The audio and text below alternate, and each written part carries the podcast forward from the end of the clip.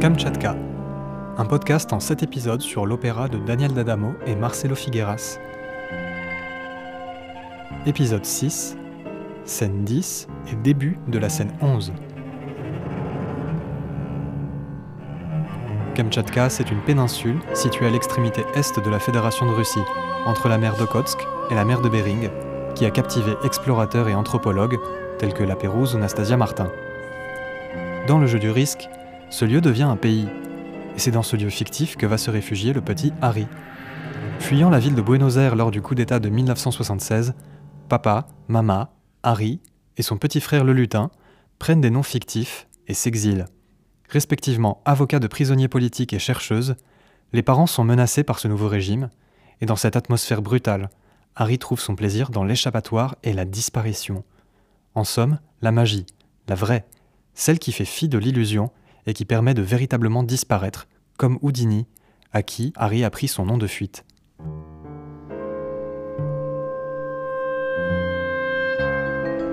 Cette histoire, écrite par le romancier et scénariste argentin Marcelo Figueras, a d'abord été un film réalisé par Marcelo Piñero, puis est devenu un roman avant d'être transformé une nouvelle fois en opéra, mis en musique par Daniel D'Adamo. Créé à Buenos Aires en 2016 par l'ensemble Almaviva, le livret a bénéficié d'une traduction française et a été recréé à Paris au Théâtre du Noir en 2017, puis repris et enregistré à l'Opéra de Reims la même année.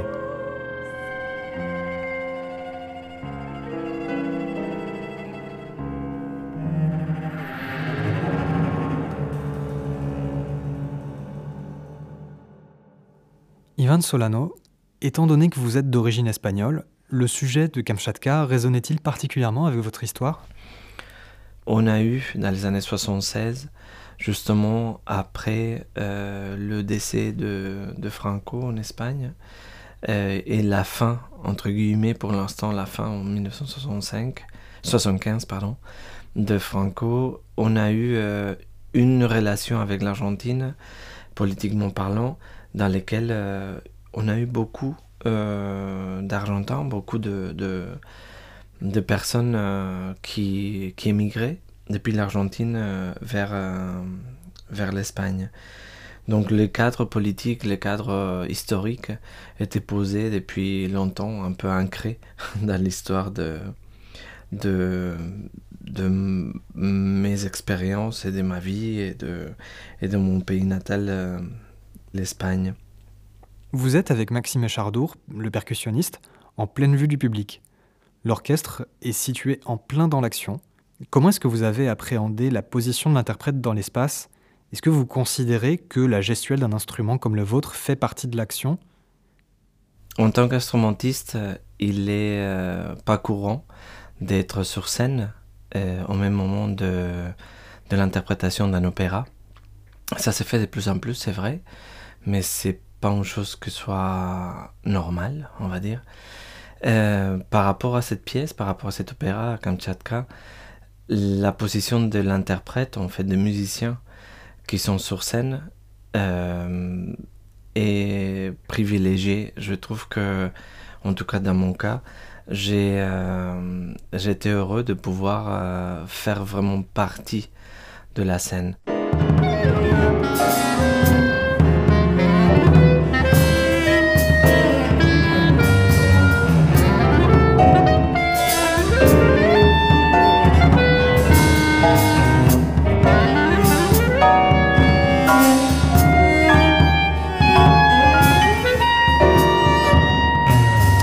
L'effet d'être euh, à vue du public apportait pour moi euh, quelque chose de plein d'émotions, euh, puisqu'on était un peu à découvert.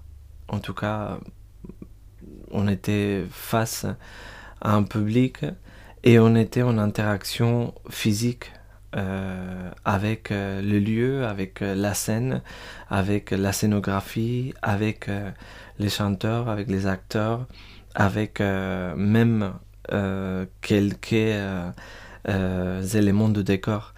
Et pour moi, c'était aussi quelque chose de très, de très agréable, en fait, de pouvoir être là et apporter quelque chose qui était un peu au-delà de, de cadre strictement musical, euh, sans bien sûr euh, arriver jusqu'au quelque chose de, de, personnifié ou de dramaturgique, mais avec euh, des intentions musicales qui parfois venaient de scène même et de fait de se trouver, de se trouver sur scène et visible.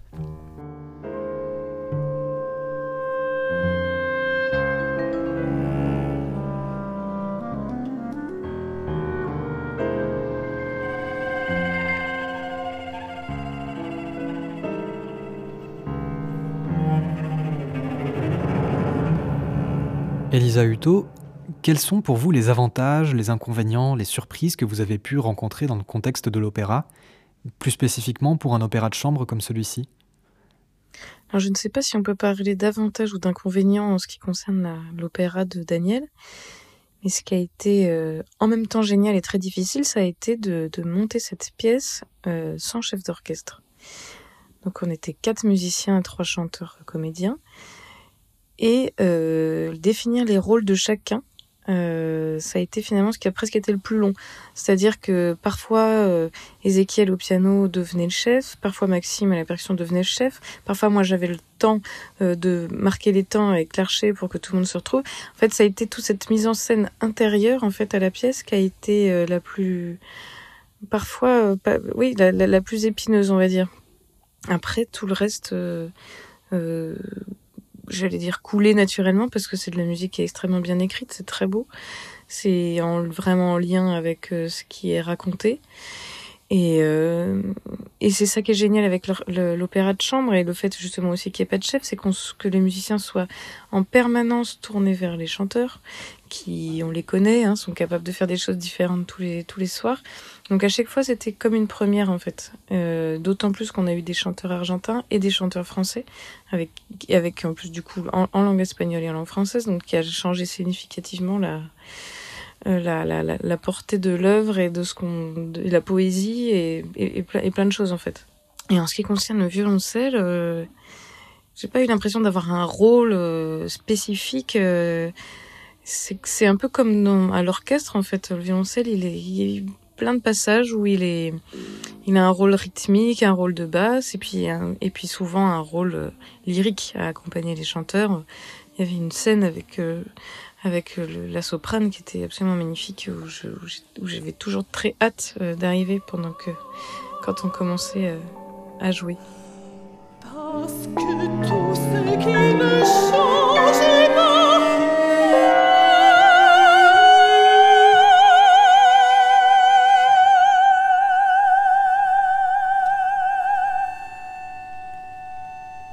Scène 10. Mama si tu n'acceptes pas la douleur, elle se transformera en mur. Harry et ses parents ont fui la maison. En regardant le ciel et en notant qu'il y a plus d'étoiles ici que chez eux, Mama explique à Harry que la lumière prend un certain temps pour aller des étoiles à nos yeux, et par conséquent, certaines de ces étoiles sont peut-être déjà mortes. Elles aussi, elles s'échappent. Tout est fatalement voué à disparaître.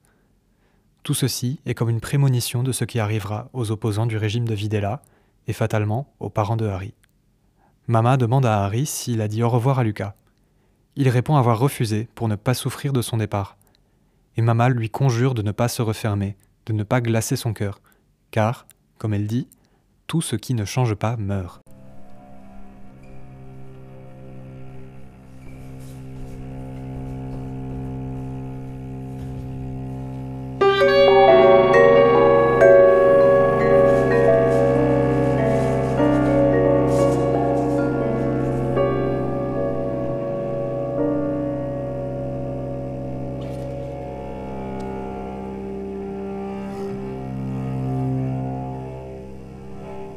Qu'est-ce qu'il y a comme étoile ici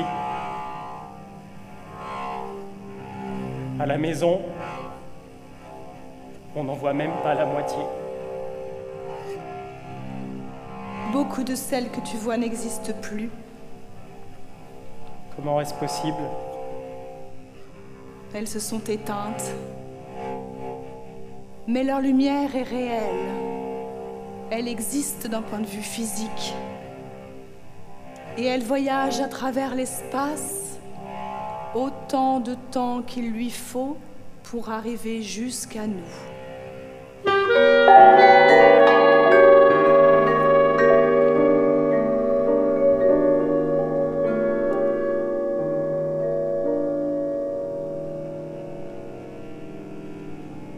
Tu as dit au revoir à Lucas? Comment ça, non Lucas n'est pas mon ami. Il n'est rien pour moi.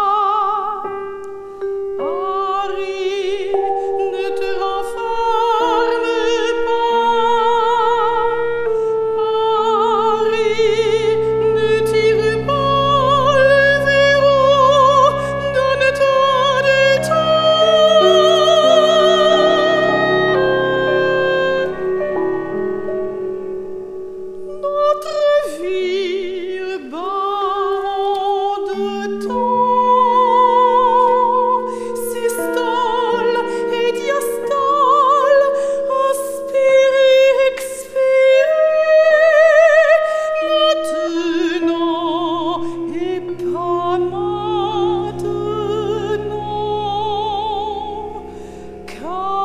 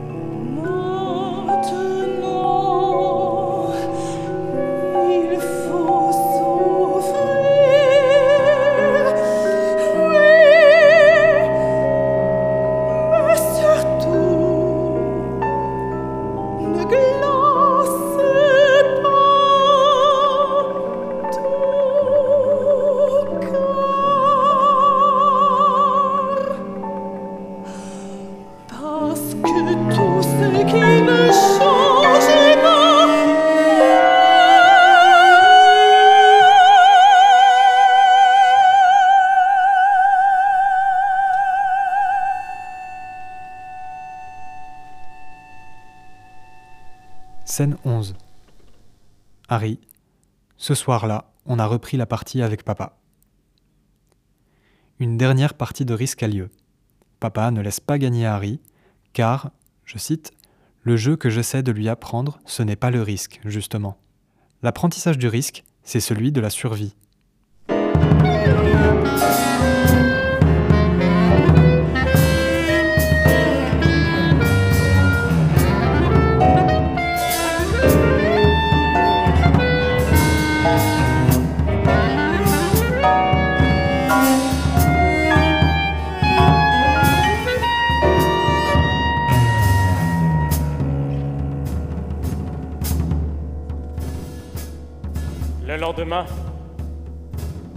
Repris la partie avec papa. Et pour la première fois dans l'histoire, j'ai commencé à gagner. Je te le jure, le lutin. Je lui plantais une de ses raclées. À un moment, il ne lui restait plus que Kamchatka. Je le visais avec tous mes canons. Je voulais qu'il ne reste plus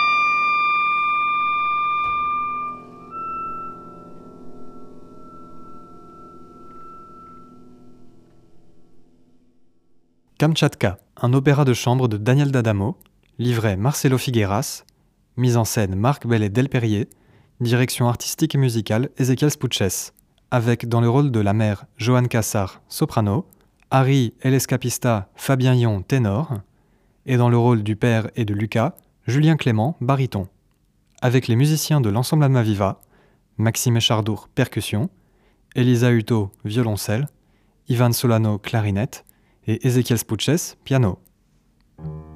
Production de l'ensemble Almaviva, coproduction CETC Théâtre Colonne de Buenos Aires, Théâtre du Noix et Opéra de Reims. Avec le soutien de la DRAC Île-de-France, la DAMI, la Spédidam, le Fonds pour la création lyrique et la SACEM. Enregistrement réalisé par Christophe Hauser, avec la participation de Césarée Centre de création musicale, le 19 novembre 2017 à l'Opéra de Reims.